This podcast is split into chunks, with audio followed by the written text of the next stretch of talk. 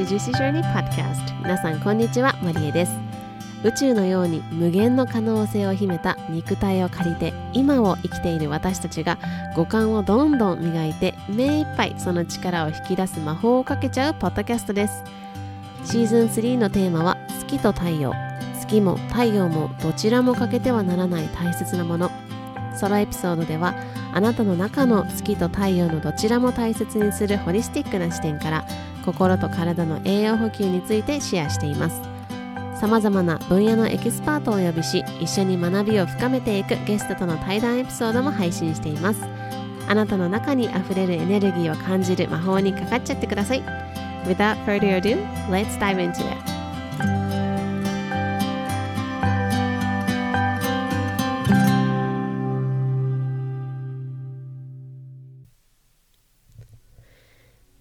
Everyone, thank you so much for tuning in to another episode of Juicy Journey Podcast. 今日は104エピソードです。このポッドキャストは毎週水曜日と土曜日の週2回配信をしています。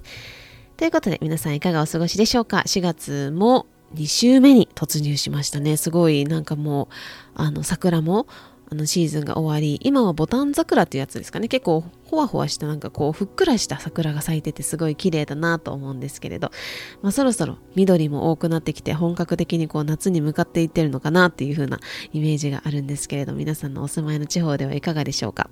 やっぱ桜はいいですね。私も桜は6年ぶりですね。リアルで日本で見るのは6年ぶりで。まあ、なぜかというと、日本、その桜のシーズンに私は結構学校があったりとか、まあ、あの、長い長期休暇がないので、あの、なかなかね、このシーズンには帰ってこれなかったっていうのがあって、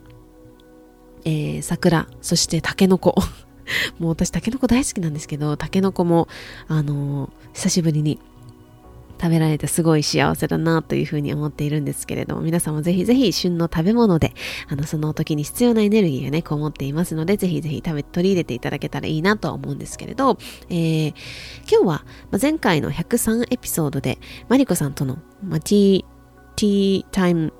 なんだったっけ？ティータイムみたいなやつをね、あの、リリースさせていただいたんですけれど、あの、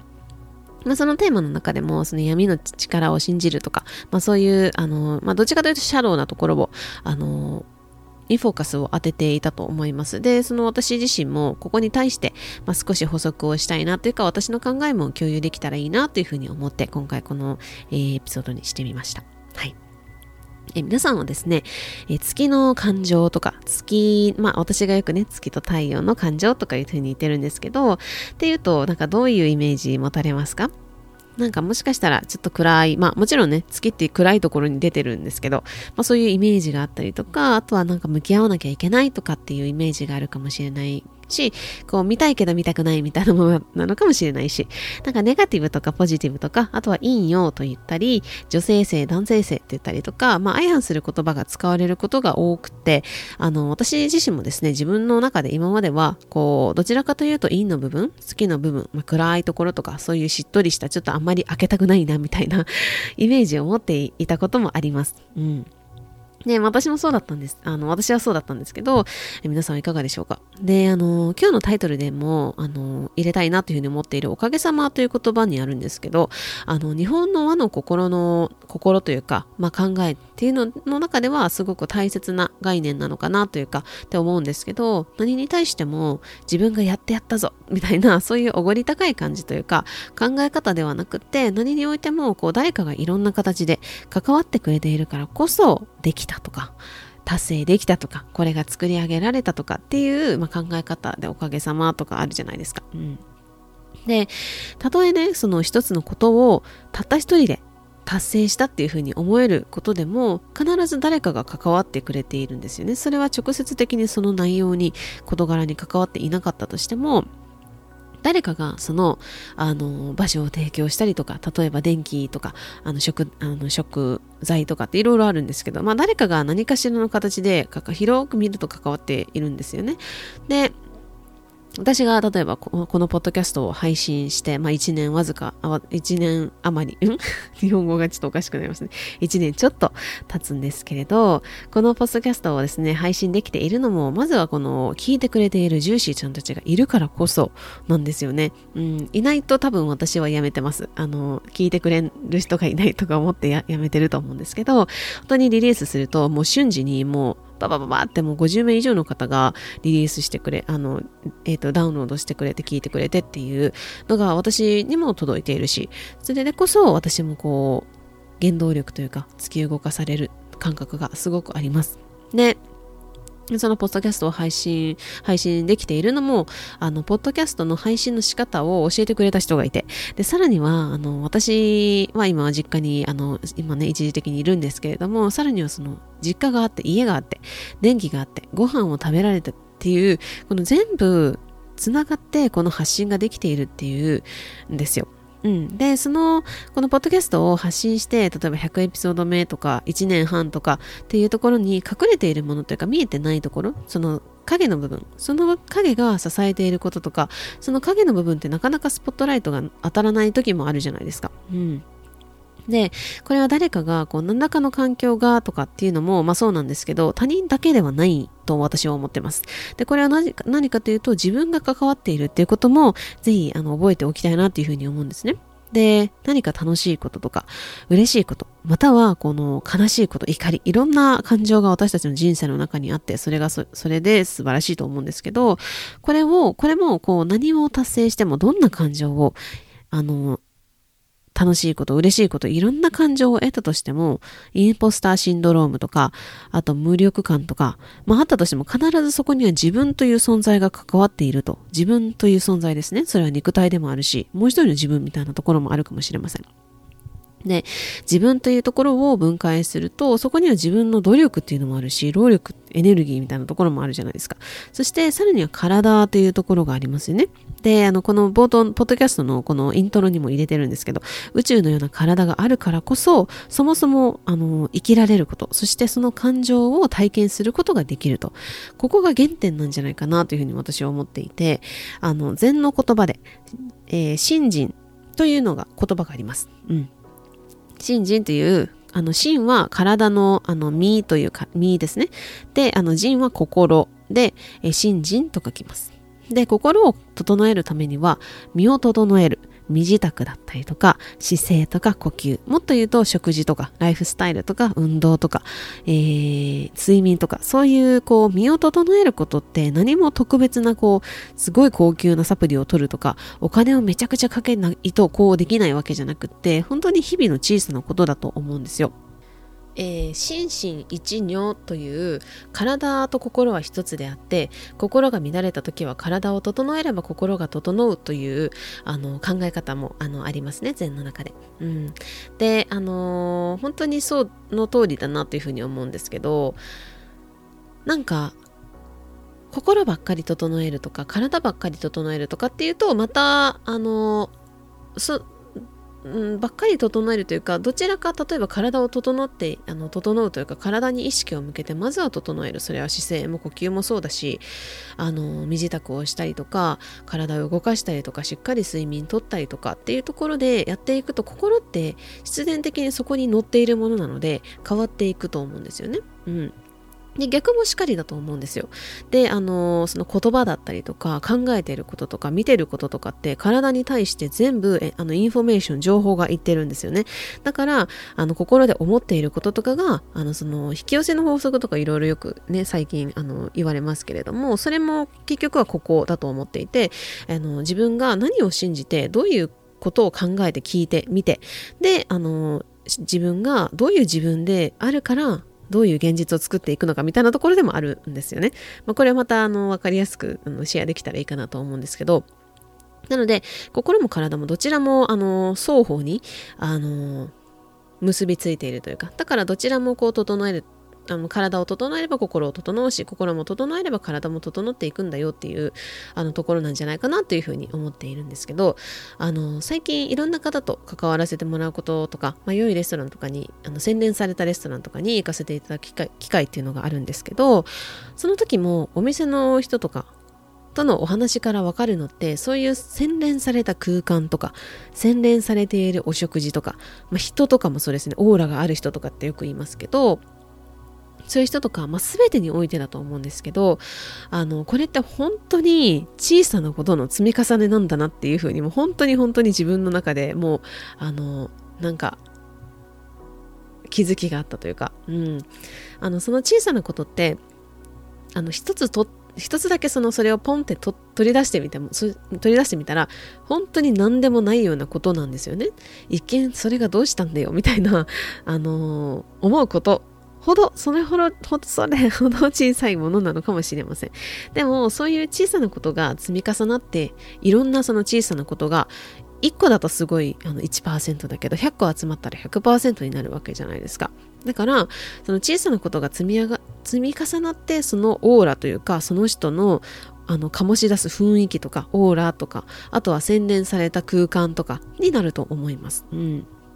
で、まあ、なんか素敵だなって思う人の一人や二人皆さんのあのすぐにパッて思い思い浮かぶんじゃないかなと思うんですけどその人って実はその大きなくくりその大きなくくりであってその日々の小さなこと例えばどんな言葉をこう見ているのか聞いているのかとか信じているのかとか、えー、ご飯をどのように毎日食べているのかとか、誰も見てないし、みたいな話ではなくて、どういうふうに本当に自分が心の底から思って食べているかとか、えどんな呼吸をしているかとか、どんなものを目にして聞いているか、まあ、そんな、まあ、その全部ですよね。で、まあ、どんな人と言葉だったりとかエネルギーを交わしているか交換しているかみたいなそれが全てその人の素敵さこの人素敵だなっていうところを表していると思ってるんですねで一粒の雫っていうかこう水滴がこう波紋をこうワンワンワンワンっていう感じで大きくしている、まあ、そんな風に見えたりもするなという風に思っています。であのー、私の、まあ、これはコーチをねしている方とかだったら結構あの見ているポイントだと思うんですけどあの人と話している時とか、まあ、そのコーチングをしている時とかに一瞬にしてその人の目の輝きとか肌の張りとか肌のツヤとかが変わる色もそうですね。がぐわって一瞬にしてパッて切り替わる時があるんですよ。皆さん、この、あの、そういうの体験されたことありますかね？どうでしょう？あの、私は結構そういうところも普段、あの、コーチングをしていたりとか、あの、クライアントさんとお話しする中で、あの、見ているポイントでもあるんですけど、あの、本当にね、すごいんですよ。本当にそんな肌の色とかって別に走ってきたわけじゃないから、そのパッて変わりそうもないじゃないですか。あの、そんななんかすごいこう照れる場面とかじゃなかったら、あの、そんなに変わらないと思うし特に目の輝きですね私は結構見てるんですけどその目の輝きって本当に一瞬にしてキラって変わる時があるんですよ。うんこれ本当に、本当なんで、皆さんぜひ、あの、身近な人とかの目とかも観察してみてもらえたらいいんじゃないかなと思うんですけど、私の親友が、あの、まあ、十何年来の親、何年、十五年ぐらいかな、の親友がいて、まあ、そのことは本当に、もうあの、カナダも私たち、あの、英語喋れないまま、あの、二人でポンって行って、なんかよくわからないまま、あの、一年を一緒に過ごしたっていう、あの、子がいるんですけど、まあ、そのことは本当にいつも、あの、私が帰国したら一番に会う仲なんですけど、まあ、その彼女女と話していた時に、彼女がまあいろいろね、あの仕事とかで悩んでいて、まあ、その話をこう紐解いてほしいということで、私が普通にあの質問を投げかけていたんですけど、その時に、まあいろいろ話があの流れていって、その、こう、まあ質問をいろいろしていって、で、一瞬にしてその彼女の目の輝きが、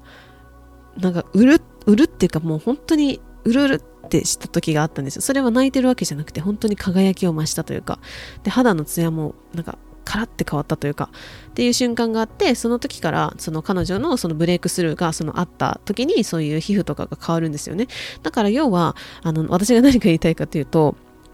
自分がその考えていることとかあの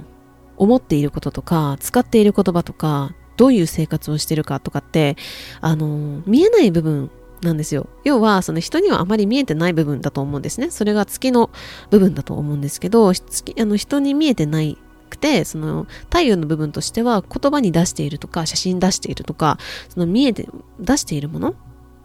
もはその太陽の部分だと思うんですけど、その月の部分って本当に自分のあのあり方というか、自分のその出している情報？っていうのに、その大きく関わっていると思うんですよね。うん。だから、えー、っとですね、何を言おうと思ったんだっけ？そうだからその自分がその日々やっていることのその小さなことっていうのって実はそのあのあなたがあの出している情報その例えば第一印象とかもそうだと思うし人に対してとか、あとは物事に対してとか、本当にいろんなところで、あの、全部が自分の情報になって自分として、あの、情報が出ているんだよっていう、あの、とこですね。これは本当は言うつもりなかったんですけど、ちょっとあの、言い始めてしまったんで、あの、まとまってなかったら申し訳ないんですけど、あの、こんな風に、あの、日々私たちが